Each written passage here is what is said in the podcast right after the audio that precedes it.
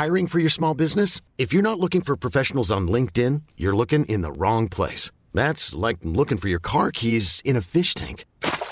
LinkedIn helps you hire professionals you can't find anywhere else, even those who aren't actively searching for a new job but might be open to the perfect role. In a given month, over 70% of LinkedIn users don't even visit other leading job sites. So start looking in the right place. With LinkedIn, you can hire professionals like a professional. Post your free job on linkedin.com slash achieve today. Je vais faire un entraînement avec des amis à Toulouse. Eux, ils préparaient Valence. Et en fait, euh, j'arrive à, à, les suivre euh, sur les sur l'entraînement alors que eux ils avaient déjà fait toute une préparation de marathon. Moi, ma saison elle a été finie.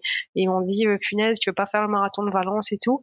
Et moi je me suis dit allez vas-y trop chaud. Je m'inscris au marathon de Valence peut-être un mois six semaines un mois avant. Et là en fait j'ai fait un 2h34 donc 5 minutes de mieux et là je me suis dit ah ouais 2h34 sans préparation il me reste à aller chercher 7 minutes sur mon chrono si je veux me qualifier au JO j'aimerais bien essayer de le faire en fait Bonjour à tous, je suis Guillaume Lalu et je suis ravi de vous retrouver dans ce nouvel épisode de Course épique. Course épique, c'est le podcast Running et Trail qui vous fait vivre dans chaque épisode une histoire de course hors du commun. Athlète émérite, coureur confirmé ou anonyme passionné, quand la légende d'une course et la destinée d'un coureur se rencontrent, c'est dans Course épique qu'elle se raconte. Course épique, c'est un nouvel épisode chaque mercredi, mais c'est également chaque lundi matin un extrait de l'épisode à venir pour bien démarrer la semaine ensemble. Nous avons donc rendez-vous deux fois par semaine. Et si vous souhaitez suivre notre actualité au jour le jour ou découvrir les coulisses du podcast, je vous donne rendez-vous sur notre compte Instagram courseepique.podcast. J'ai le plaisir de recevoir dans ce nouvel épisode Marie Perrier. L'histoire de Marie, c'est celle d'une passion dévorante pour la course à pied qui l'a menée des sentiers sauvages de l'île Maurice, dont elle est originaire, aux plus prestigieuses courses internationales jusqu'au rêve ultime de nombre d'athlètes, les Jeux olympiques. Dès l'âge de 16 ans, Marie a embrassé la liberté et les défis que lui offraient les trails mauriciens, se révélant rapidement comme une compétitrice hors pair. Sa soif de dépassement l'a conduite en France, où elle a su allier avec brio études et compétition à haut niveau. Au sein du CA Balma à Toulouse, elle a continué à étonner par sa polyvalence, brillant sur toutes les distances, des courses sur route aux trails les plus techniques. Son chemin vers les Jeux Olympiques a pris corps à l'occasion de sa performance remarquée au Marathon de Valence en décembre dernier, où elle a non seulement établi un nouveau record national, mais aussi décroché sa qualification pour les JO de Paris 2024. Ce moment représente pour Marie à la fois le couronnement d'un travail acharné et le point de départ vers de nouveaux défis dont elle va nous parler aujourd'hui. Je suis convaincu que son histoire, ses conseils, la vision de sa pratique et la concrétisation de ce rêve olympique vous captiveront autant qu'ils m'ont captivé. Mais je ne vous en dis pas plus. Marie va vous raconter tout ça bien mieux que moi. Bienvenue dans notre nouvel épisode de Course épique, Paris réussi.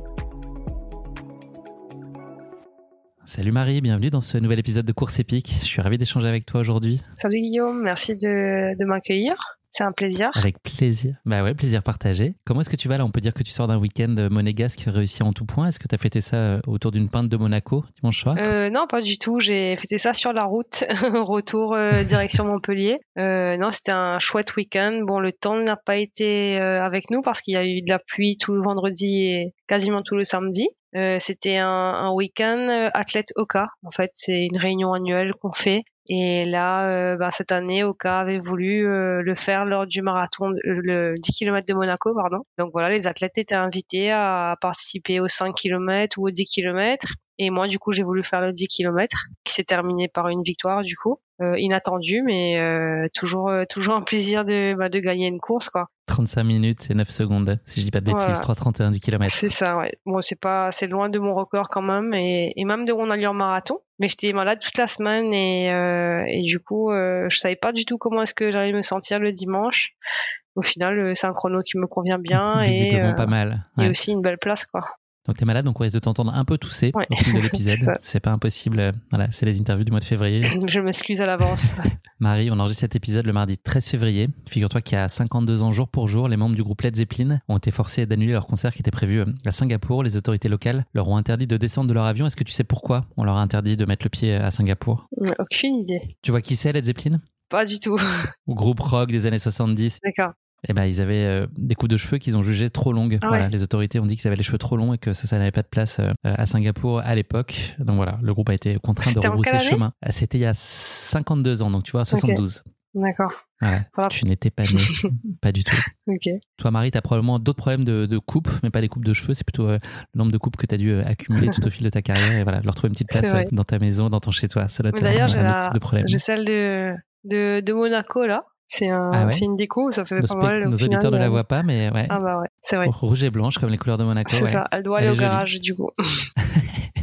Marie, avant qu'on s'intéresse euh, plus particulièrement en détail à ta pratique sportive, la question d'ouverture du podcast traditionnel, est-ce que tu pourrais te présenter? Mais je t'impose une contrainte, tu ne peux pas parler de sport. Qu'est-ce que tu peux me, dire de toi et dire à nos auditeurs de toi sans parler de sport à ce moment-là de l'échange? Alors, euh, j'ai 28 ans, 29 ans cette année. Je suis de nationalité mauricienne. Je suis arrivée en France en 2015 pour les études, que j'ai fait d'abord à La Rochelle et ensuite j'ai bougé à Toulouse. Euh, j'ai fait deux masters 2 en marketing et communication donc euh, ça fait bientôt 9 ans que je suis en France.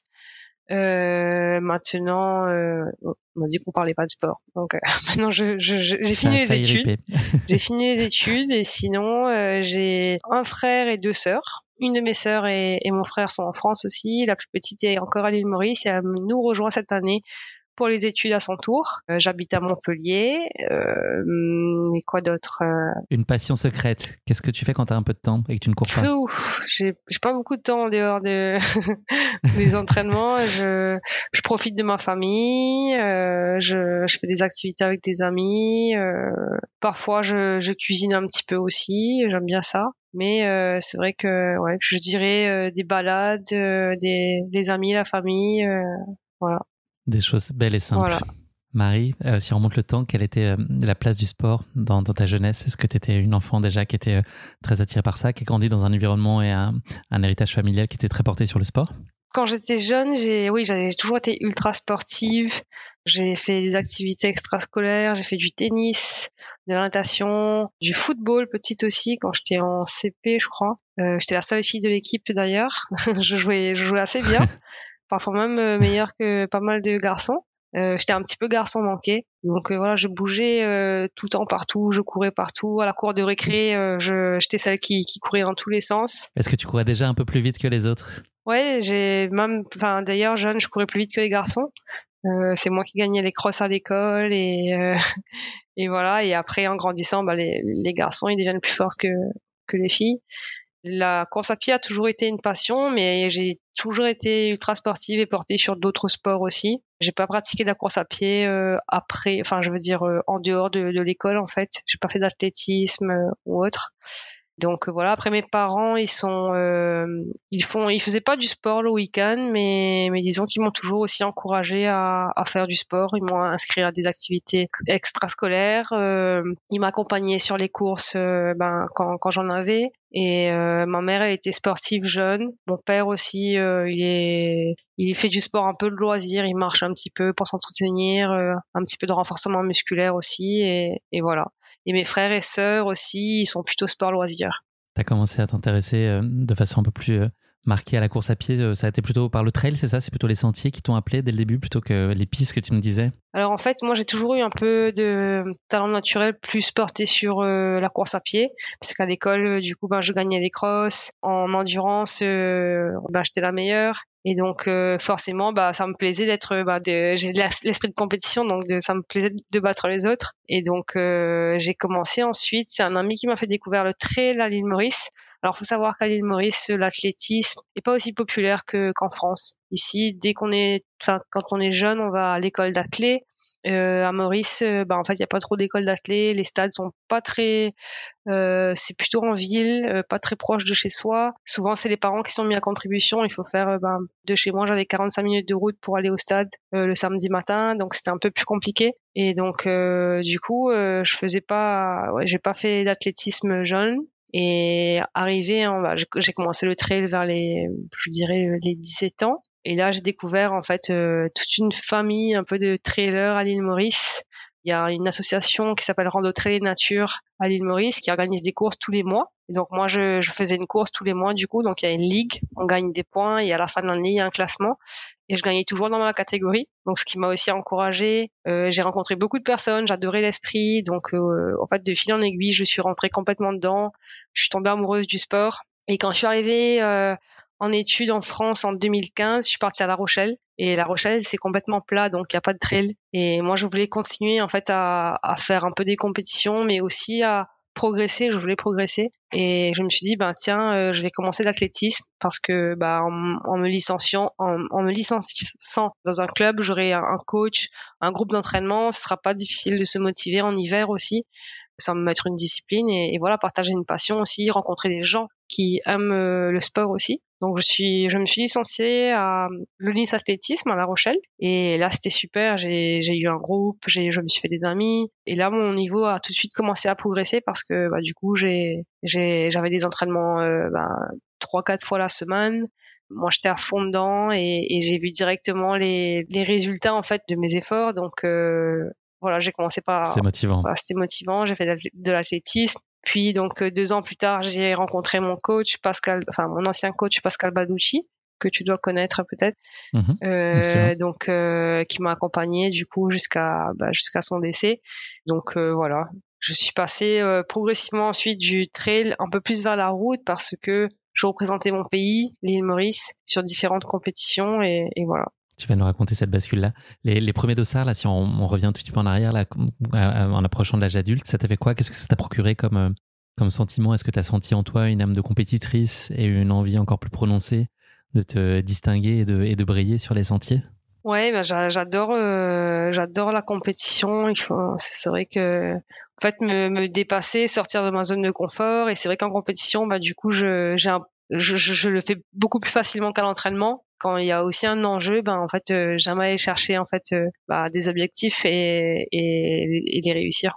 Est-ce que tu peux te satisfaire d'autre chose qu'une victoire? Bien sûr. Euh, si je considère que j'ai pas gagné, mais que j'ai réussi quand même, j'ai quand même fait une belle course, je suis quand même satisfaite de mon effort. Et est-ce que la notion de plaisir aussi, elle prend toute sa place, ou est-ce que parfois la, la performance et l'envie de te dépasser, elle est tellement prégnante dans ton approche que tu délègues un peu cette, cette idée-là de plaisir, ou tu arrives quand même à, concilier les deux et que le plaisir aussi un indispensable moteur pour que tu arrives à performer? Non, pour moi, c'est ça reste du plaisir à la fois dans l'entraînement, euh, même si c'est dur, mais aussi en compétition. Je ferais pas de compétition si ça n'apportait pas de pas de plaisir en fait. Quel type de coureuse tu es si on devait mettre un, curseur entre euh, une coureuse très instinctive, tu vois, qui, qui se laisse parfois euh, gagner par des émotions et peut prendre des décisions peut-être pas tout à fait rationnelles en situation de course, ou est-ce que tu es plutôt très raisonné, plutôt la tête froide et assez analytique finalement dans, dans tes courses? Euh, tu fais des coups de folie? Qu'est-ce que tu appelles coup de folie? D'un seul coup, décider d'accélérer ou de pas respecter la stratégie qui était prévue ou de changer un plan de nutrition à la dernière minute ou en allure En trail, moi, je vais pas, j'ai pas vraiment de stratégie en fait. Je fais aux sensations en fait.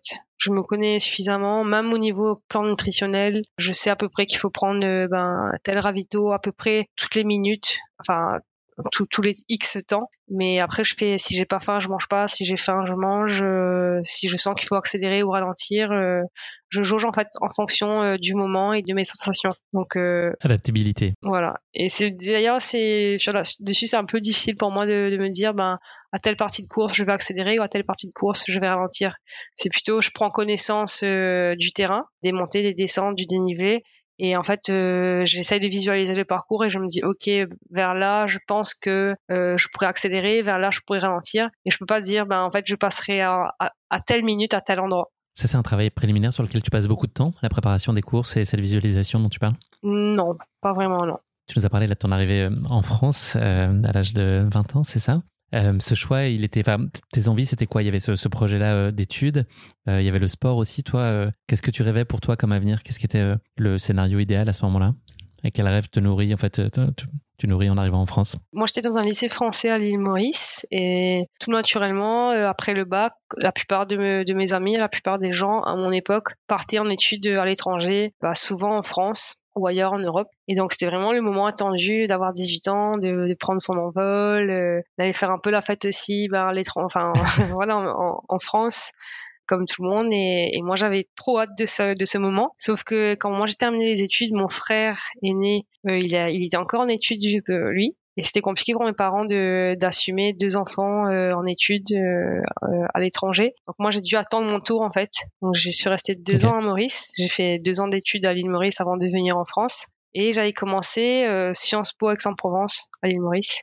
et c'était une petite branche qui avait ouvert. Entre temps, au bout de la deuxième année, il y a eu des, problèmes au sein de Sciences Po. Ils ont dû fermer la branche qu'ils avaient ouvert à Maurice. Donc j'étais obligée de, de fait d'aller en France et donc à, ma plus grande joie. Et donc je suis arrivée deux ans après le bac pour euh, pour les études. C'est toi qui as provoqué la fermeture de Sciences Po à Maurice pour pouvoir aller en, France. Non, et, a compris. Et donc du coup euh, je suis arrivée en France et, et là en fait c'était juste génial parce que du coup j'ai découvert ben la liberté, euh, le, le, la vie ici et tous les avantages et, et c'est juste trop cool. Est-ce qu'il y a des choses qui t'ont quand même euh, déstabilisé? C'est quand même un changement euh, important de vie.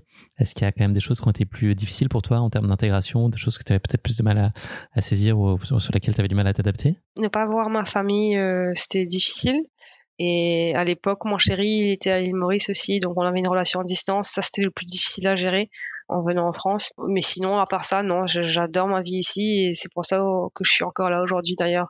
Marie, on va parler beaucoup euh, de route aujourd'hui, et notamment de ton marathon de Valence. Donc avant qu'on ouvre ce gros chapitre sur la, sur la route, est-ce que tu pourrais hum, revenir avec nous peut-être pour, pour, nos auditeurs qui connaissent peut-être pas précisément ton, ton parcours entre elles Est-ce qu'il y a euh, deux, trois courses qui ont été euh, particulièrement marquantes pour toi entre elles de tes, bah, de tes premiers trails jusqu'à peut-être il y avait les mondiaux aussi à Innsbruck l'année dernière, et puis voilà un certain nombre d'autres courses qui ont été assez marquantes. Est-ce qu'il y en a euh, une ou deux que tu sortirais du lot peut-être? Et nous dire en quoi elles ont été euh, des marqueurs euh, assez importants dans ton parcours de vie jusqu'à maintenant Un de mes premiers marqueurs, ça a été ma victoire au semi-marathon de La Rochelle. Je crois que c'était en 2016 où j'avais fait 1h21 sur semi-marathon. J'avais gagné le marathon de La Rochelle et en fait, bah, pour moi, c'était juste incroyable de gagner une course en France. c'était un peu le début. Bah, j'étais vraiment hyper fière de ça. Et c'était un peu le début de, ben, de ma progression. Et euh, donc ça c'était. J'ai bien vu que tu avais répondu une course route alors que je t'avais demandé une course trail, Marie. Ah oui, pardon, excuse-moi. non, t'inquiète. Oui, alors que, mais bravo. en course trail, euh, il y a eu euh, la plus marquante, je pense, c'était les championnats de France en 2018 parce que du coup, bah, j'ai remporté les championnats de France de trail court mais euh, j'ai pas été titrée euh, championne de France parce que j'ai pas la nationalité. Euh, c'est, ça doit être la première française ben, qui est titrée. Et donc c'était Adeline Roche qui a été titrée, mais je suis quand même montée sur le podium. D'ailleurs, dans mon souvenir, je crois qu'il y avait même eu, je sais plus si ça avait mis l'hymne national de l'île Maurice ou pas dans ma tête, elle y était en tout cas. ça, c'était vraiment euh, incroyable, un super souvenir. Euh, il y a eu aussi euh, des belles places sur l'OCC, une victoire sur la Sainte-Express notamment, une victoire au Marathon d'Écosse aussi. Voilà, pour donner un peu à nos auditeurs à entendre aussi les différentes performances que tu as réalisées jusqu'à maintenant et en, très peu de temps finalement. Marie, aujourd'hui, là, tu te consacres pleinement à ton activité sportive ou est-ce que tu as par ailleurs des activités connexes? Tu nous as expliqué que tu avais terminé tes études. Est-ce que là, tu te consacres à 100% à ta carrière sportive? En ce moment et depuis 2023, oui. Euh, je travaillais avant et l'année dernière, j'ai décidé de mettre en parenthèse euh, ma vie professionnelle pour essayer de me qualifier au JO sur marathon. Il fallait plus d'entraînement, plus de temps, donc euh, j'ai réussi à trouver les moyens bah, financiers pour euh, réussir à le faire. Et donc euh, cette année, ben, je, je, je, prolonge en fait ça, vu que je suis qualifiée au JO. Et, mais à côté, j'ai quand même une activité d'auto-entrepreneur qui me permet de percevoir des revenus. Tu fais du conseil? En communication, et j'interviens en freelance. Et en ce moment, euh, je travaille pour la Ligue nationale contre l'obésité. Et voilà, je fais quelques heures pour la semaine, ce qui me permet en fait d'avoir, bah, de m'entraîner et aussi de percevoir un peu de revenus avec mon activité, de garder un pied dans la communication. Donc euh, voilà. Tout le monde est content. Voilà. Marie, merci beaucoup pour cette introduction. On va passer à notre rubrique du questionnaire de Proust pour révéler un peu l'envers du décor du podcast, c'est des questions que je livre à mes invités avant l'épisode. C'est les seules questions que je partage euh, en amont. Il y en a une qui t'inspirait pas trop, alors je viens de la changer euh, au débeauté. Comment est-ce que tu finirais la phrase Je me sens heureuse quand? Euh, Je me sens heureuse quand j'essaye de visualiser le moment. Quand je suis entourée de, gens que j'aime, en fait, tout simplement. Donc, si banal que, que ça. C'est banal, mais c'est l'essentiel. Voilà. J'en sors une deuxième de ma, de ma manche. Euh, l'émotion la plus difficile à gérer pour toi? L'émotion la plus difficile à gérer, je dirais que c'est euh, le manque de confiance. C'est quelque chose que tu rencontres, euh, que tu connais encore aujourd'hui? Ben, c'est quelque chose que, oui, que je connais encore aujourd'hui. un peu moins dans le dans le sport, mais un peu plus dans dans la vie professionnelle. Dans la vie courante. En fait, aussi dans la vie professionnelle et dans la vie courante. Donc, c'est vrai que ouais, c'est quelque chose qui qui est un peu, euh, bah ouais, c'est difficile à gérer quoi comme émotion. Tu sens que ça évolue? Est-ce que tu as l'impression d'être euh, de plus en plus en situation de, confiance? Pas forcément, ça dépend des moments. Et sur le sport, ça a été, euh, ça a été des, tes performances au global qui ont fait que tu as, gagné aussi en confiance? Tu es sereine sur tes capacités? Ouais, c'est ça, c'est mes performances, mes capacités et, et l'expérience, tout simplement. Marie, voilà la vraie question, la seule qui reste que je t'avais communiqué en amont. Le moment qui a changé ta vie pour toujours? Euh, Alors, le moment qui a changé ma vie pour toujours, je pense que c'est euh, bah, justement le, mon arrivée en France pour les études. Parce que de là, bah, tout est parti. Bah, j'ai à la fois étudié, j'ai deux masters, mais aussi j'ai découvert euh, ben, un sport passion, euh, un sport qui est euh, mon métier aujourd'hui et, des expériences qui en découlent qui sont juste incroyables et des, expériences à venir aussi. donc voilà. Joli, bah, joli bascule, effectivement, joli moment. Et on est content que tu sois là, en France, t'as raison, c'est un beau pays. Oui, exactement. Merci beaucoup, Marie. Euh, le moment est venu de parler de ta course épique, le marathon de Valence. Je vais euh, la présenter euh, très brièvement, cette course. cette course, elle se tient chaque année au mois de décembre. Le circuit est 100% urbain. il est considéré comme l'un des plus rapides au monde. Le tracé est très plat et propice à la performance, sans difficulté majeure, avec quelques relances malgré tout. Il passe par un certain nombre de recoins de la ville espagnole. L'un des passages particulièrement marquant de ce marathon est son arrivée spectaculaire sur les tapis bleus qui s'étend sur plus de 150 mètres de long à la Cité des Arts et des Sciences et son architecture futuriste. Outre le complexe culturel, les coureurs passent également par le port, les universités, le stade de Mestalla, le centre historique, l'arène de Taureau ou encore devant la mairie. Le marathon de Valence 2023, donc c'est celui qui va nous intéresser aujourd'hui, il a accueilli un nombre record de participants. T'as une idée?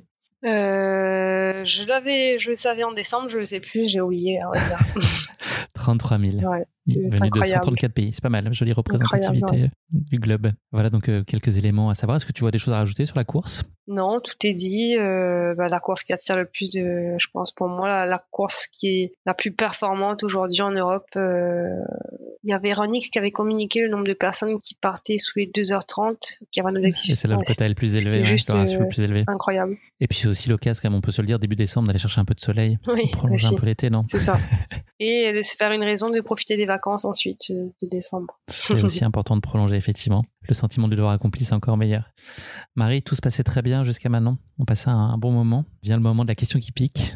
Ne t'inquiète pas, tout va bien se passer. Elle est euh, assez éloignée euh, de notre sujet du jour qui est euh, donc le marathon. Valence, elle est considérée, cette ville, comme le berceau de la paella, le plat espagnol mondialement connu. Donc la version authentique valencienne inclut du riz, du poulet, du lapin, des haricots verts et du safran. J'ai un vrai faux à te, voilà, te proposer en guise de question qui pique. J'ai trois affirmations. À toi de me dire si elles sont vraies ou fausses. Indice, il y a une des trois qui est complètement déconne. Voilà. Donc je pense que tu auras à coup sûr au moins une sur trois.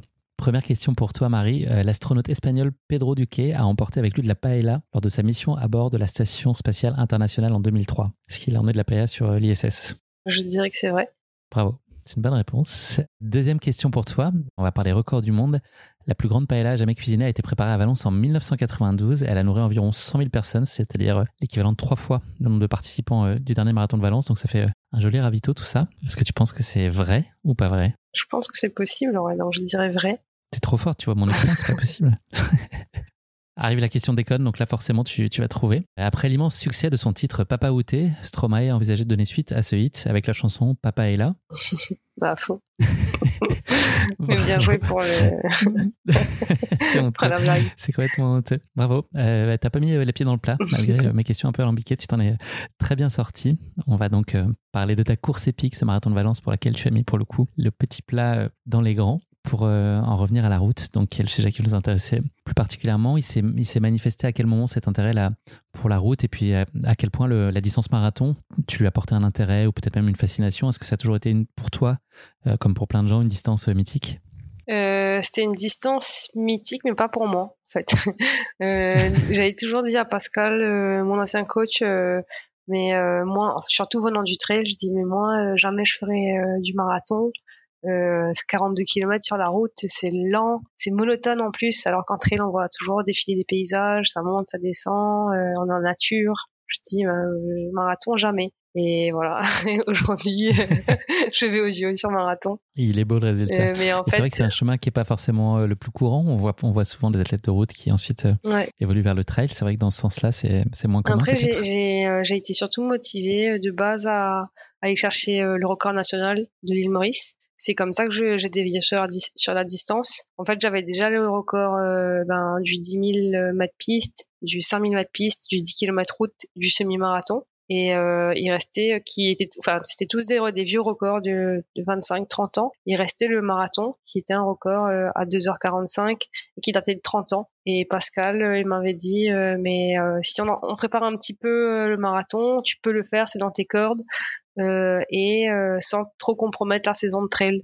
Donc moi je dis ben en quête de performance je me suis dit ben je vais je vais je veux en fait inscrire une nouvelle fois mon nom euh, bah, dans, sur les tablettes de l'athlétisme mauricien et, et c'est trop cool. C'est les discussions que vous avez eu quand? Euh, bah, Juste avant de faire mon, peut-être l'année l'année juste avant mon mon marathon en 2022, en 2021 peut-être. Au départ, je lui avais dit non et ensuite j'ai réfléchi et j'ai fait punaise. Euh, ce record-là, il a duré 30 ans. Si ça se trouve, il va durer encore 30 ans. Enfin, je l'espère pas. J'espère que ça va pousser de, de des jeunes en fait à se mettre sur la distance je me suis dit, euh, en fait, c'est l'occasion de, de re-inscrire son nom sur, euh, bah, dans l'histoire de l'athlétisme. Et du coup, j'ai dit, OK, ben, allons-y. Euh, et au final, j'ai adoré la préparation. Euh, c'était déjà c'était beaucoup plus facile pour les entraînements parce que habitant sur Montpellier, euh, bah, en fait c'est beaucoup plus facile de trouver du plat que des, du vallonné. C'était plus pratique aussi parce que du coup ben j'avais pas aller à la montagne, passer trois heures en montagne, revenir. Là, le samedi matin, je, je m'entraîne rapidement euh, ben, le long du canal et, enfin le long du Lez et, voilà c'est fait quoi. Donc j'ai adoré euh, bah, la préparation pour la facilité de, de la logistique, mais aussi pour le, type d'entraînement. Et moi j'ai j'ai des qualités d'endurance aussi qui qui qui m'ont qui ont fait que en fait j'ai aimé ce type d'effort là et donc j'ai fait un premier marathon. J'étais bien en dessous de mes objectifs. Je voulais je visais un peu de, en dessous de 2h45 je fais 2h39 sur mon premier marathon. Et euh, voilà j'ai fait mon premier marathon. Et ensuite que ça c'était en mai 2022 en décembre 2022 donc de la même année euh, moi j'avais fait donc j'avais fait mon marathon en mai. J'avais continué ma saison de trail ensuite euh, je devais terminer la saison sur le marathon d'Écosse euh, que j'avais gagné, je crois, en 2022. Mhm. Et euh, je vais faire quelques ben, début novembre euh, un entraînement avec des amis à Toulouse en deux fois 10 km et eux ils préparaient Valence et en fait euh, j'arrive à, à, les suivre euh, sur les sur l'entraînement alors que eux ils avaient déjà fait toute une préparation marathon moi, ma saison a été finie et ils m'ont dit punaise tu veux pas faire le marathon de Valence et tout? Et moi, je me suis dit, euh, allez, euh, vas-y, euh, trop chaud. Donc, je, je m'inscris au marathon de Valence. Difficile à convaincre.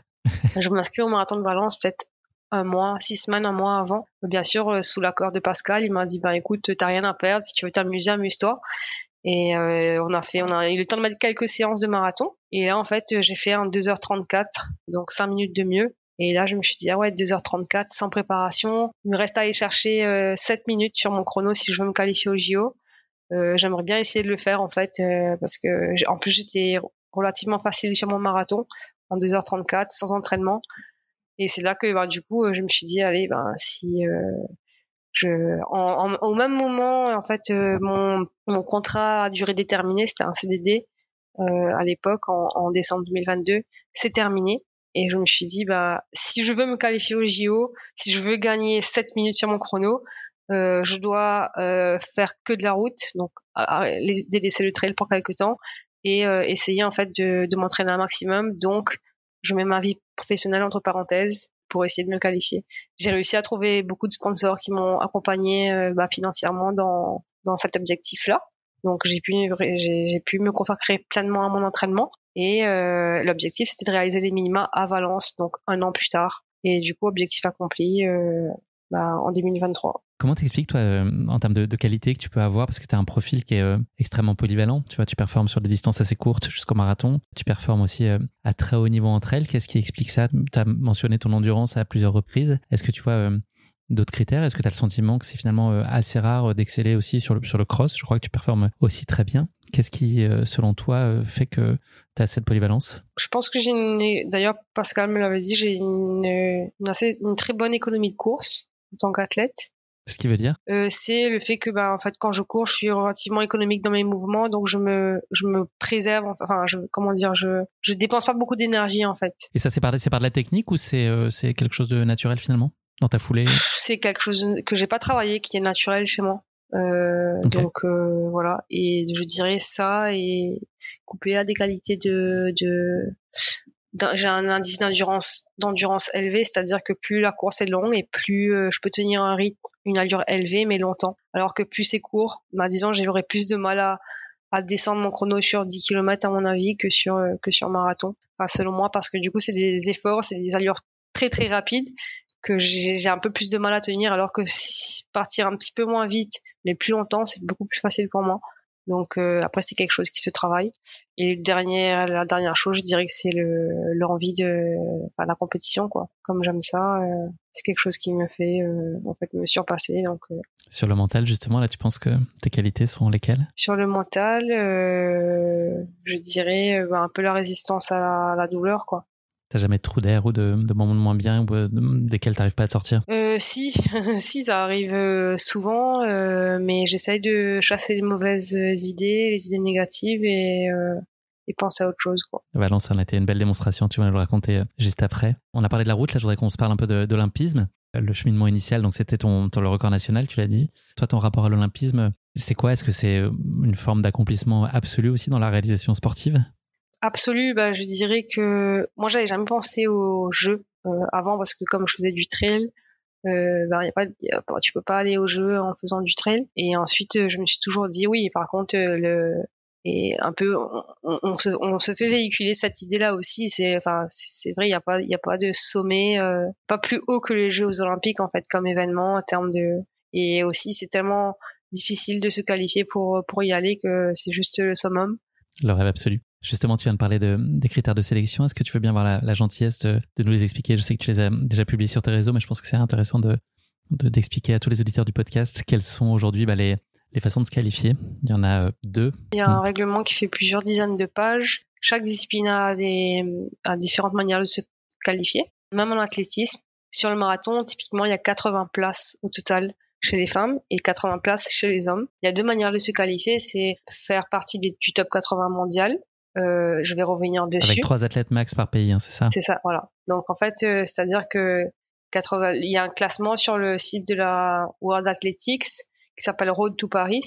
Et en fait, euh, on prend ton meilleur chrono à partir du 1er novembre 2022 jusqu'à la fin de la période de sélection.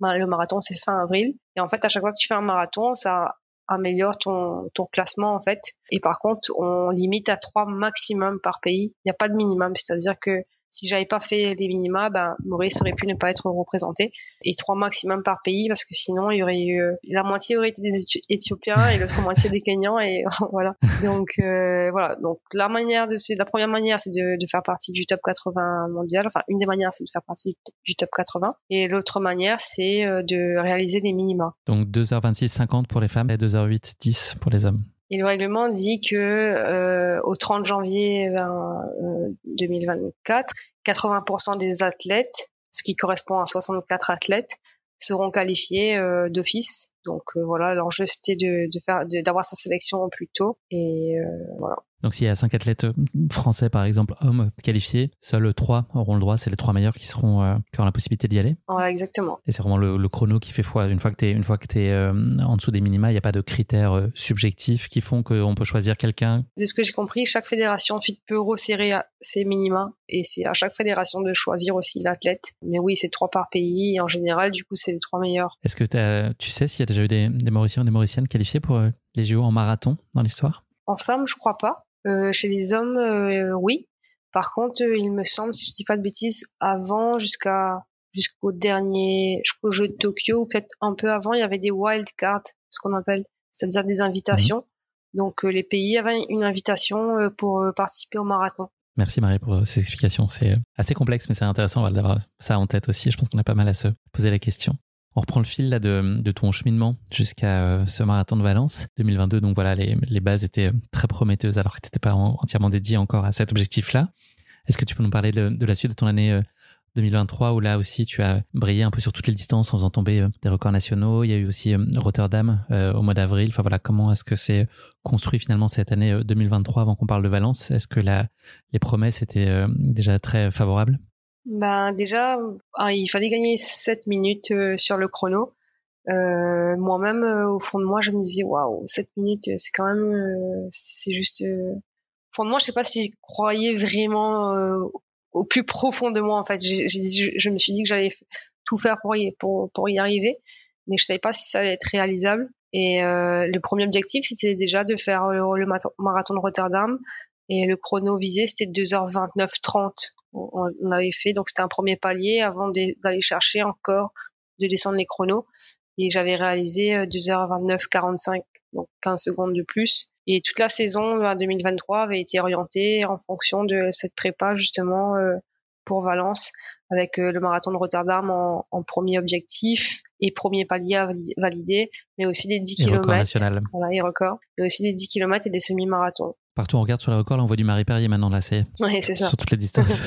Pas toutes, mais euh, beaucoup. Ta pratique du trail, euh, est-ce qu'elle a pu bénéficier à ta pratique sur route aussi, de façon très concrète? Est-ce que tu vois un impact positif à, ça? Mmh, je, Non, j'aurais pas dit ça. J'aurais peut-être, j'aurais dit plutôt euh, l'inverse. Ma pratique de route m'aide pour le trail, mais pas, pas le trail pour la route. Est-ce que le, le fait de porter le maillot de Maurice, pour toi, c'est aussi c'est une chose que tu as pu vivre aussi au championnat du monde. Est-ce que c'est des choses qui donnent euh, une envie encore plus marquée de, réussir? Est-ce que c'est supérieur à ce que tu peux vivre toi comme euh, motivation sur tes courses individuelles? Euh, Oui, enfin supérieur, je dirais, j'aurais pas dit peut-être pas supérieur parce que même sur mes épreuves individuelles, en fait, en fait ma plus grande fierté c'est de représenter mon pays et aussi d'être suivi par tous les Mauriciens qui m'encouragent. C'est juste incroyable la communauté que j'ai derrière moi. ils sont tous hyper bienveillants, ils sont hyper fiers, hyper heureux et ils le communiquent. et ça c'est bah, je suis juste euh, hyper heureuse de vivre ça.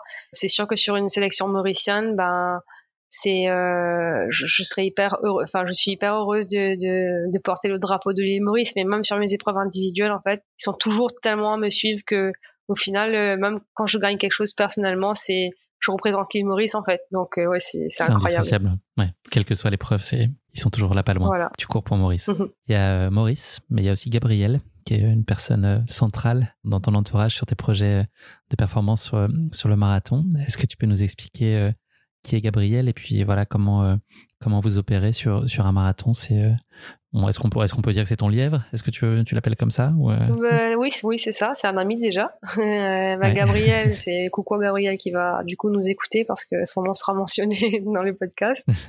Gabriel Brillant, en fait, euh, pour le marathon de Rotterdam, je, je visais 2h29 et 30 secondes et je savais que ça allait être beaucoup plus facile si j'avais un paceur personnel. Donc j'ai contacté euh, bah, Duncan Pirilla. Mm-hmm. Mm-hmm. Donc, et euh, pour, euh, qui était du coup qui était du team Oka aussi je lui ai dit euh, coucou euh, bah je sais que tu fais du marathon t'es chez Oka moi je, je veux faire Rotterdam en temps de temps je cherche un meneur d'allure est-ce que ça te dirait de, de, faire mon meneur d'allure? Il m'a dit moi je cours le marathon de Rotterdam par contre j'ai un super pote à moi qui est d'ailleurs ambassadeur Oka lui il était pas athlète donc Gabriel Briand était ambassadeur et euh, il m'a dit si tu veux, euh, je peux voir avec lui, il serait peut-être intéressé de te PSC. Et du coup, il m'a mis en relation avec euh, Gabriel. Drôle de coïncidence, son, sa copine du moment était mauricienne aussi. Donc ça faisait une histoire commune aussi. Il a dit bah oui, avec plaisir pour te rendre service, pour remercier Oka et pour par simple passion, en fait, il m'a accompagné sur Valence. pardon, sur Rotterdam. Et donc, quand je suis partie à Valence, donc tout s'est bien passé. j'ai adoré en fait son sa facilité aussi à, à, à m'accompagner. Pour la petite anecdote d'ailleurs, il s'est même arrêté sur le parcours de Rotterdam pour euh, aller faire pipi et revenir ensuite. Euh, une telle facilité en fait. Il m'a dit bon Marie, euh, je te rejoins, euh, je je viens un petit coup aux toilettes. Il est parti et lui il s'est baladé sur la course en fait en, en 2h29 45 du coup. Et euh, donc quand j'ai réussi mon, mon, objectif, je lui ai dit euh, bah, Gabi, est-ce que ça te dit de m'accompagner sur Valence? euh, en décembre. Là, l'objectif c'est des minima et tout. Il m'a dit ah oui, euh, je suis trop chaud. Il avait aimé l'expérience aussi de. Je crois que c'était la première fois qu'il faisait ça. Et du coup, bah, il m'a accompagné à, à, Valence. Ça l'a fait encore une fois. Et cette année, il est athlète au cas. Il est passé d'ambassadeur à athlète. Et lui, l'idée, c'est qu'il paye sur l'intégralité du parcours. Hein. C'est ça. Parfois, il y a des payeurs qui disparaissent euh, au bout de, de, quelques kilomètres. Lui, il fait l'intégralité de la course. Ouais, c'est ça. Il était inscrit comme participant, en fait. Pas.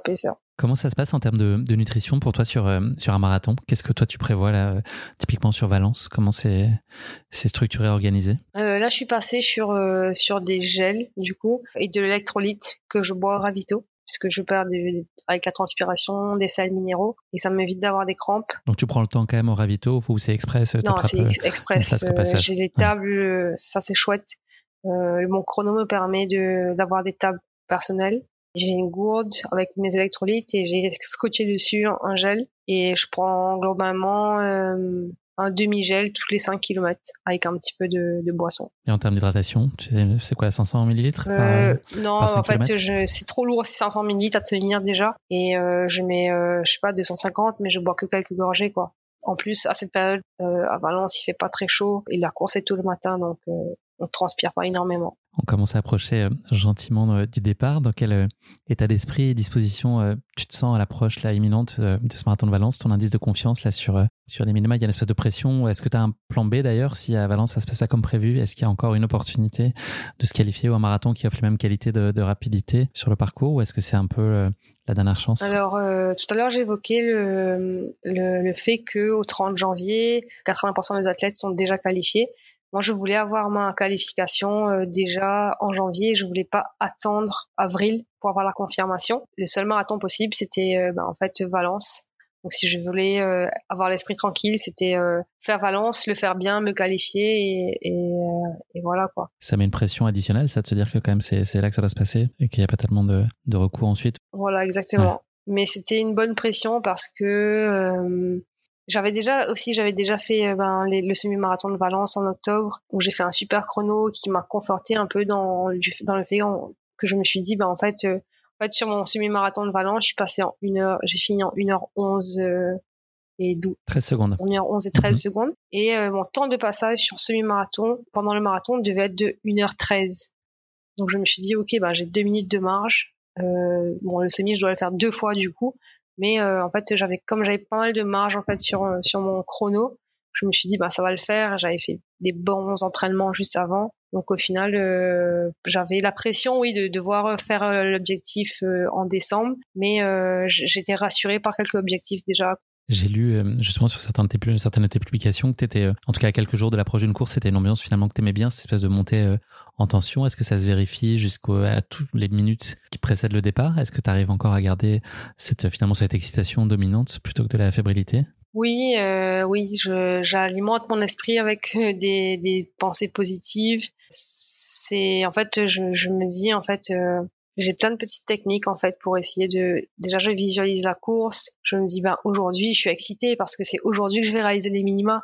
Tu vois je pars dans cet, cet état d'esprit là euh, j'ai hâte d'être euh, après la course parce qu'après la course j'aurai déjà fini mon objectif. Je serai déjà qualifié au JO tu vois je suis je suis un peu dans cet, état d'esprit là je me, je me dis pas est-ce que je vais réaliser les minima? Est-ce que ça va bien se passer? Tu visualises la réussite et l'atteinte de ton objectif? Voilà je visualise la réussite euh, et j'avais qu'une hâte aussi, c'était de me confronter à moi-même. Je savais que ça allait pas être facile et que ça allait être difficile. Je pense aussi en amont de l'objectif euh, de, de, la course. Je me dis, ben en fait, prépare-toi à lorsque la douleur euh, va arriver, bah à l'accepter. C'est juste une information.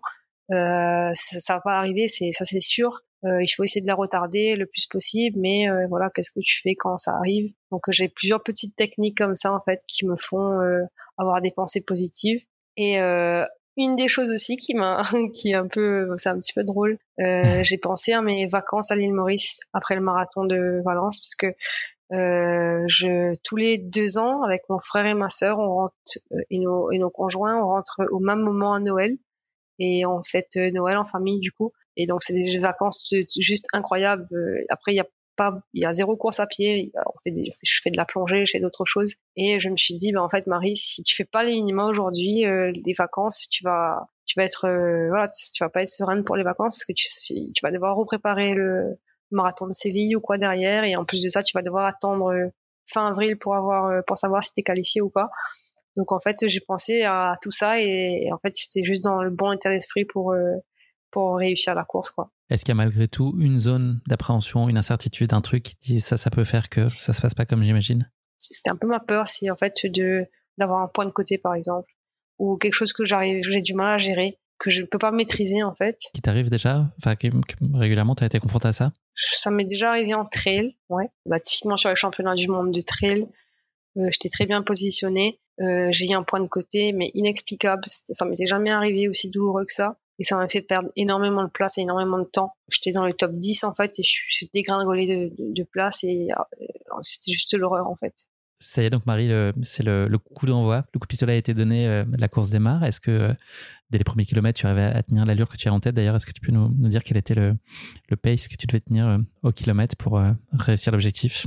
Pour pouvoir faire les minima, il fallait que je fasse 3 minutes 28 au kilomètre. Donc je connaissais mes temps de passage au 5, au 10, au 15, au 20, ainsi de suite. Ce qui veut dire que tu ne la regardes pas entre temps Est-ce que tu regardes ta montre bip ou autre à chaque kilomètre Tu regardes si tu tiens ma, ma montre bip tous les kilomètres. Euh, sur, là, c'était un petit peu compliqué puisque elle bipait souvent avant euh, le kilomètre en fait.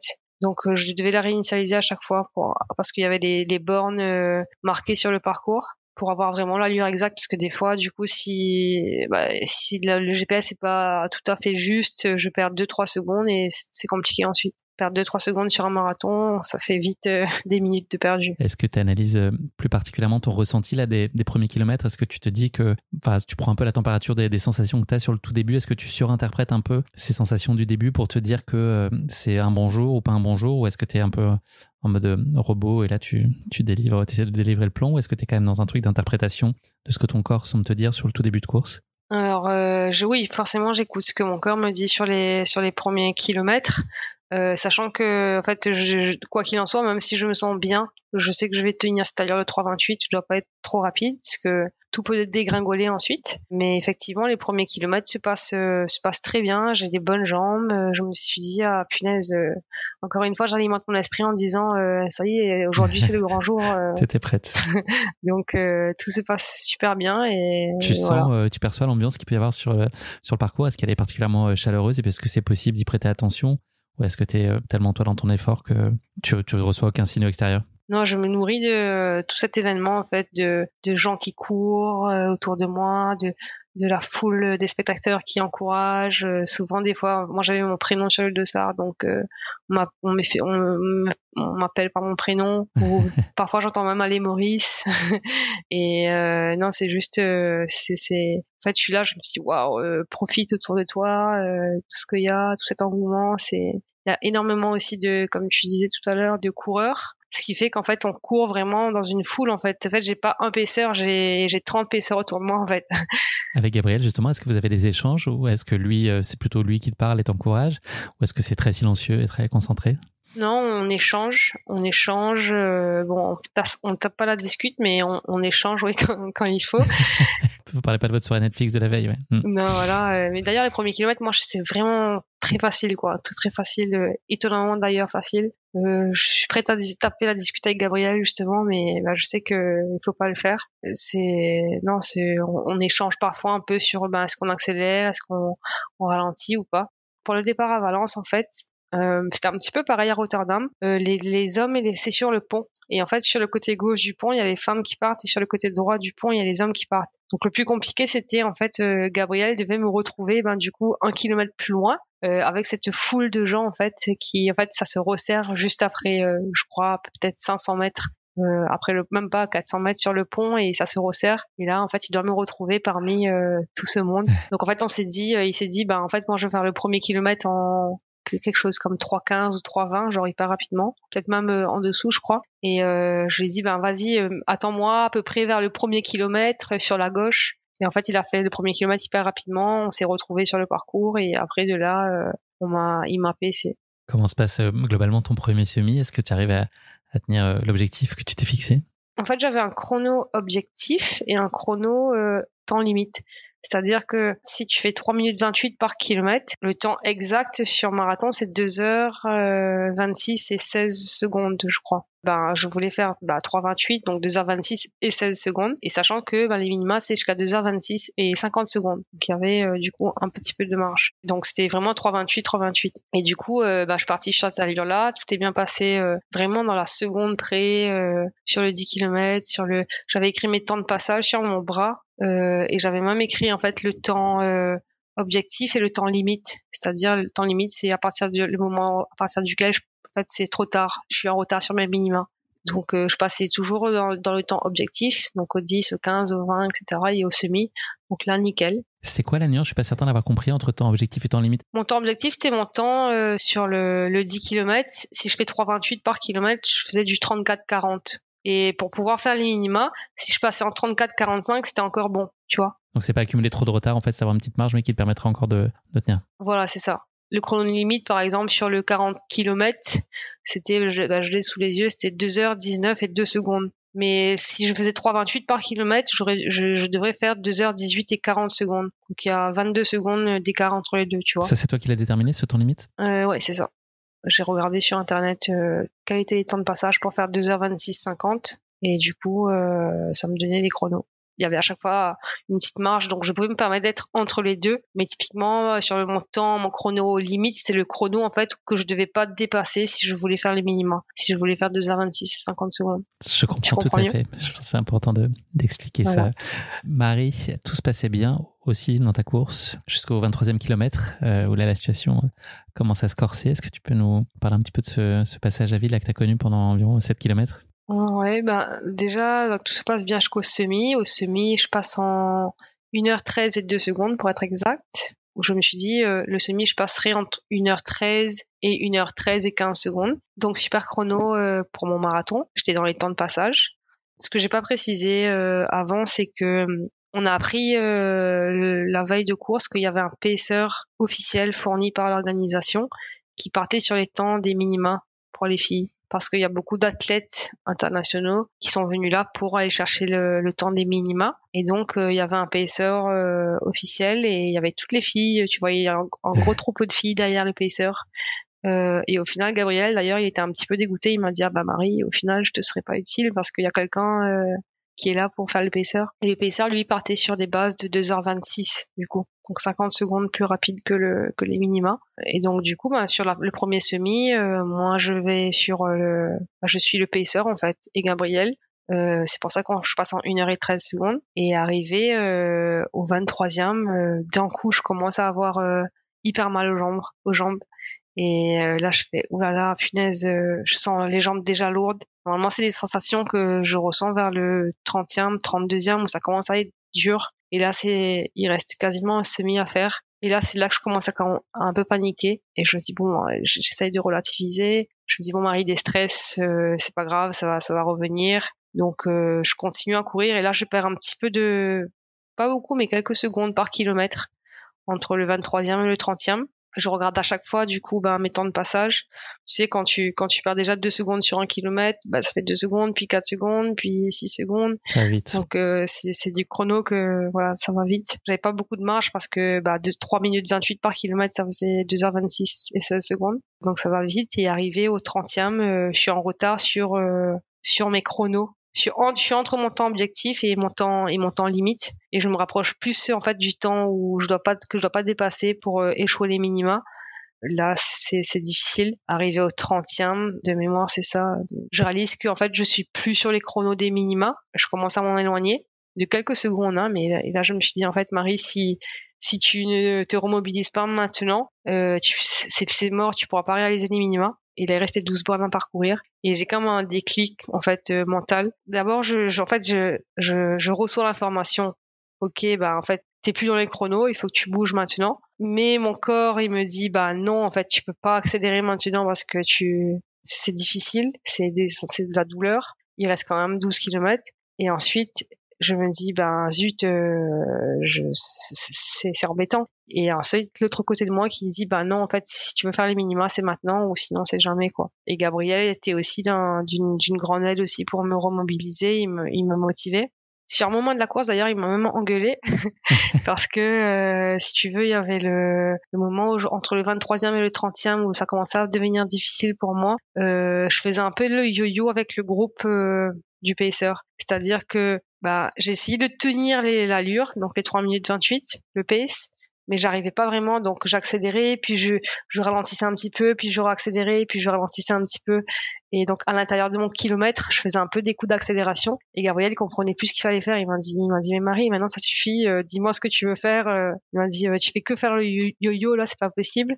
Si tu veux ralentir, tu me dis, on ralentit. Par contre, sache que du coup tu rates le, le, le groupe de des minima et euh, tu pourras pas le réaliser. Ou alors tu te dis, ben en fait, euh, je, je, me bouge et, et, je raccroche le groupe. Dis-moi juste ce que tu veux faire parce que moi je peux pas continuer à accélérer, ralentir, accélérer, ralentir. Et moi, bah ça m'a mis un petit peu un déclic et je me dis, bah non en fait, je veux faire les minima donc euh, euh je te suis, tu vois. Et, euh, et, du coup, bah, ça, ça, aussi, ça contribue à faire le déclic. Et quand j'ai réalisé que, bah, en fait, euh, c'était maintenant ou jamais, euh, j'ai réussi à trouver la force mentale, du coup, qui m'a fait surpasser la douleur et en fait à rattraper le temps perdu. Tu la ressentais encore ou ça l'a estompé complètement la, la, tête a tellement été forte? Non, complètement, complètement estompé. En tout cas, j'en ai pas le souvenir de d'avoir. Oui, voilà. C'était en fait la douleur était devenue secondaire et c'est incroyable. Je crois que c'est le premier, la première fois que je je vis ça en fait et, et j'alimentais mon esprit par le fait que euh, Marie, euh, tu vas faire les minima, tu vas aller au JO, euh, c'est aujourd'hui ton jour. derrière, tu vas en vacances en plus. tu vas pas refaire un les marathon. tu vas pas attendre fin avril. tu veux, tu veux te qualifier maintenant. Tu vas aller, tu vas aller au jeu.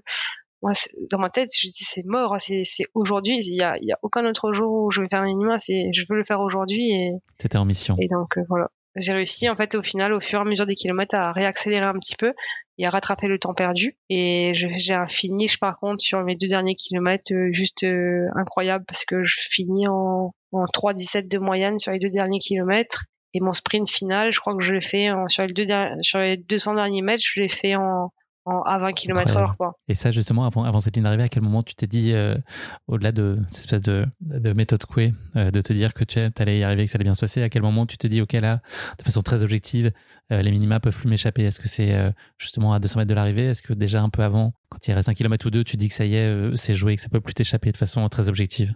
Vers le 35e, j'étais re-rentré dans les chronos genre temps limite ok, je, si tu gardes le même pace, tu peux faire les minimums, mais ça va être vraiment très très juste, parce que là, ça se joue à la seconde près quasiment. Et arrivé au 40e, là, euh, il restait 2 km.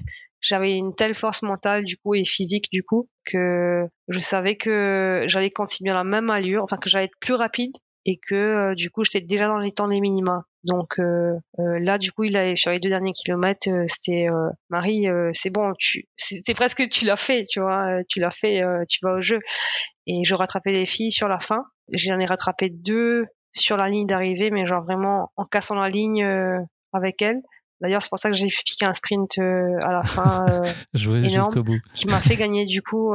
En fait, ça m'a fait gagner deux places dans le ranking et c'était hyper important parce que du coup, si j'avais pas fait ça, euh, j'aurais été 64e euh, le jour des. Bah, j'aurais, eu ma qualification au 30 janvier, mais vraiment de justesse quoi. Euh, c'était un peu chaud, donc euh, j'ai, pensé au ranking ensuite et, et voilà. Ah, donc sur la, sur, sur la ligne d'arrivée, euh, grand moment de joie. Par contre, après, j'ai annoncé, j'ai dit, ouais, bah, ça y est, je suis qualifié au jeu et tout, et, et j'ai réalisé que euh, c'était pas forcément gagné d'avance parce que, bah, après Valence, en fait, le règlement dit qu'il y a 80 athlètes qui sont qualifiés et qu'il faut soit réaliser les minima, soit être dans le top 80, mais ils disent pas euh, ce qui se passe si on fait les minima, mais qu'on est, qu'il y a plus que 80 athlètes qui, qui ont fait les minima, en fait comment est-ce que ça se passe? Donc du coup après la course, j'ai fait bah non en fait. Pas encore tout à fait euh, je suis redescendu de mon, je suis, voilà, je suis redescendu de mon nuage quelques heures après en me disant, bah en fait, euh, il y a 72 athlètes à ce jour qui ont fait. 31 euh, janvier. Il faudra que j'attende. Tous les mois de janvier a été très. Euh, interminable. Très en suspens. interminable. 2h26 19 pour donner ton chrono final là sur ce, sur ce marathon de Valence. Est-ce que tu as pu mesurer l'accueil de, bah, qui t'a été, qui a été accordé à ta performance à Maurice? Est-ce que ça a été facile pour toi de mesurer l'enthousiasme que ça a pu susciter? Euh, Mesurer, je pense que. Alors moi je l'ai mesuré de manière euh, bah, en ligne en fait parce qu'il y a tout le monde qui m'a félicité, il y a plein de gens qui ont relayé l'information, qui m'ont félicité, qui m'ont envoyé des messages, beaucoup de journalistes qui m'ont contacté, encore plus que d'habitude. Donc voilà, moi je l'ai vécu bah, à distance. Après, c'est vrai que mes parents, eux, ils ont eu tous les éloges, euh, comme si c'était eux qui avaient, euh, avaient fait l'épreuve. Et du coup, c'était assez marrant. Euh, et après, quand je suis rentrée à Maurice, moi, un peu plus tard, parce que je suis rentrée en décembre, euh, j'ai eu pas mal de félicitations aussi. Mais, mais oui, j'ai, quand même mesuré euh, tout cet engouement-là parce que j'ai eu énormément de, bah, de, de messages. Et voilà, un record national, un de plus, donc, annulé en place avec cette performance aussi. A posteriori, qu'est-ce qui t'a paru le plus difficile à gérer sur la course? Qu'est-ce qui a été le plus éprouvant pour toi? Les jambes lourdes, bien trop tôt. Tu as réussi à renverser au mental. Bravo. Voilà. S'il y en avait qu'une, l'image que tu retiendrais de ce marathon de Valence? Euh, S'il y en a qu'une, bah, du coup, c'est euh, c'est l'arrivée, quoi. L'arrivée, le chrono, euh, juste réaliser que bah, ça y est, euh, en fait, la satisfaction de, de tout ça, de d'avoir euh, d'avoir mis tout en parenthèse en 2023 pour, pour essayer de le faire et de, sans savoir si j'allais réussir à le faire et au final, que ça soit passé, c'était mon meilleur un souvenir. Gabriel au passage. Ouais, aussi. Merci Marie d'être venue avec nous euh, sur ta course épique. Cette qualification, elle, euh, elle implique quoi derrière? Comment est-ce que tu euh, organises depuis ce début d'année et puis jusqu'à l'horizon 11 août? Comment est-ce que tu construis? Qu'est-ce que ça peut éventuellement changer là dans ton, ton plan? C'est quoi globalement la meilleure façon d'arriver dans, dans, les meilleures dispositions possibles au JO Comment tu construis ta, ta saison? Euh, La meilleure façon, du coup, ben, c'est la préparation. Donc, euh, je vais mettre en place. Ben, j'ai mis en place mon calendrier de course déjà. Euh, je vais faire le marathon de Paris en préparation. Donc, c'est le 7 avril. C'est le seul marathon que je vais faire avant les Jeux. Euh, après, sinon, il y aura des courses de prépa comme le semi-marathon de Lille. J'ai fait un 10 km ce week-end, bon, qui, qui, du coup, qui était un en prépa. Cross long en passage aussi.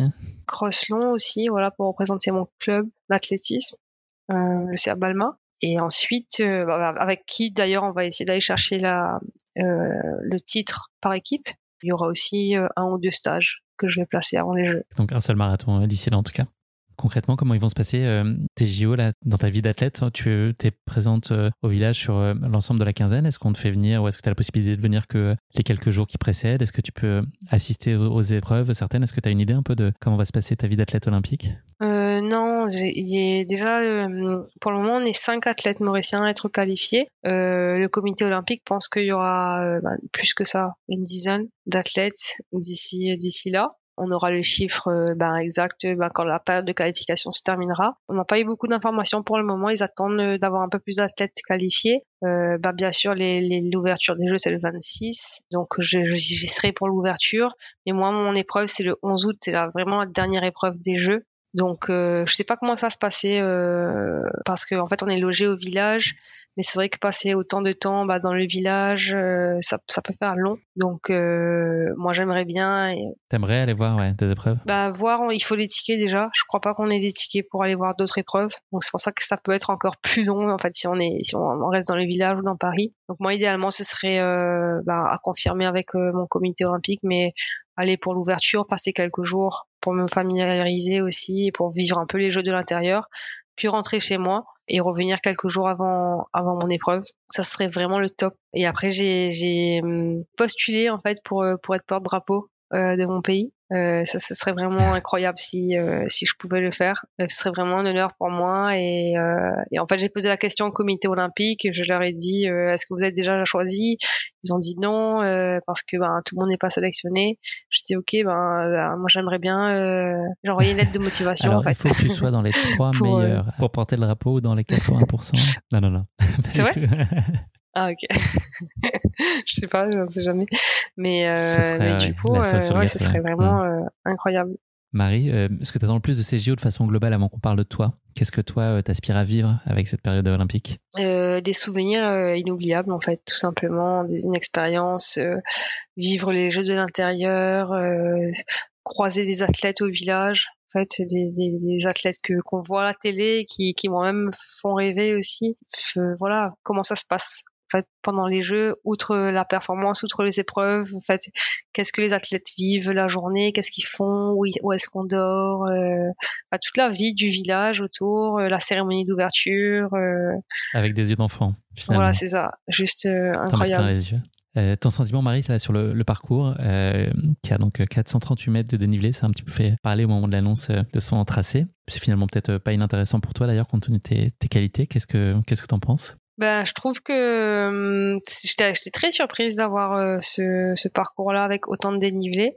Euh, mais je trouve au final que c'est pas plus mal parce que ça va créer des surprises. C'est-à-dire que, ben, en fait, avec le classement mondial, on sait déjà à peu près ben, quel sera, euh, sur un marathon plat, quel sera le résultat en fait, parce que on sait que ben, on connaît le temps de chaque athlète sur la route, sur un terrain plat, et là, en fait, euh, le fait qu'il y ait autant de dénivelé, je pense que ça va complètement rebattre les cartes et on peut avoir des surprises, donc des filles qui sont bien meilleures que ce qu'elles sont sur la sur un parcours plat et au contraire euh, d'autres qui sont très bons sur du plat et qui sont moins qui sont moins bonnes du coup euh, en dénivelé. Et moi je pense que j'ai peut-être aussi ben je peux grappiller quelques places aussi euh, du fait qu'il y a un terrain fort dénivelé comme ça et voilà. Après j'ai pas encore reconnu le parcours c'est je vais le faire avec mon entraîneur Jean-Claude Wolmer. Et donc, euh, j'espère aussi que c'est pas des pentes qui sont trop à fort pourcentage, en fait. C'est-à-dire que sur un, sur un certain pourcentage, ça peut jouer en ma faveur, mais à partir d'un certain pourcentage, ça peut aussi jouer en ma défaveur. Donc, il euh, faudra aller examiner tout ça. Que seraient des JO euh, réussis pour toi à titre individuel, Marie? Des JO réussis, c'est une bonne gestion de course. Moi, je dirais une bonne gestion de course et forcément un bon, un bon classement.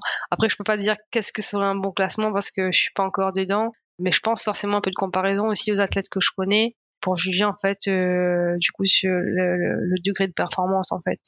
Forcément, enfin déjà je pars. Euh, le plus dur a été fait, c'était de se qualifier au jeu. Maintenant, il faut encore travailler et j'ai encore. Euh, l'objectif, c'est de donner le meilleur de moi en fait. Je veux arriver à la fin du parcours en me disant, en fait, ok, je j'aurais pas pu mieux faire aujourd'hui. Pour repréciser à nos auditeurs, à nos auditeurs pardon, tu l'as dit tout à l'heure, mais aujourd'hui, tu as réalisé le 62e chrono. Ça donne un, ordre d'idée. Voilà, c'est ça. On anticipe, on est dans la fiction un peu. Est-ce que tu as déjà imaginé euh, ce dont tu aurais envie après, euh, après les JO Est-ce qu'on euh, on range le marathon dans un placard et puis le trail revient au cœur de, de tes sujets, peut-être pas pour la fin 2024, mais pour, pour 2025 Est-ce que c'est trop tôt? Est-ce que tu n'as pas envie de choisir?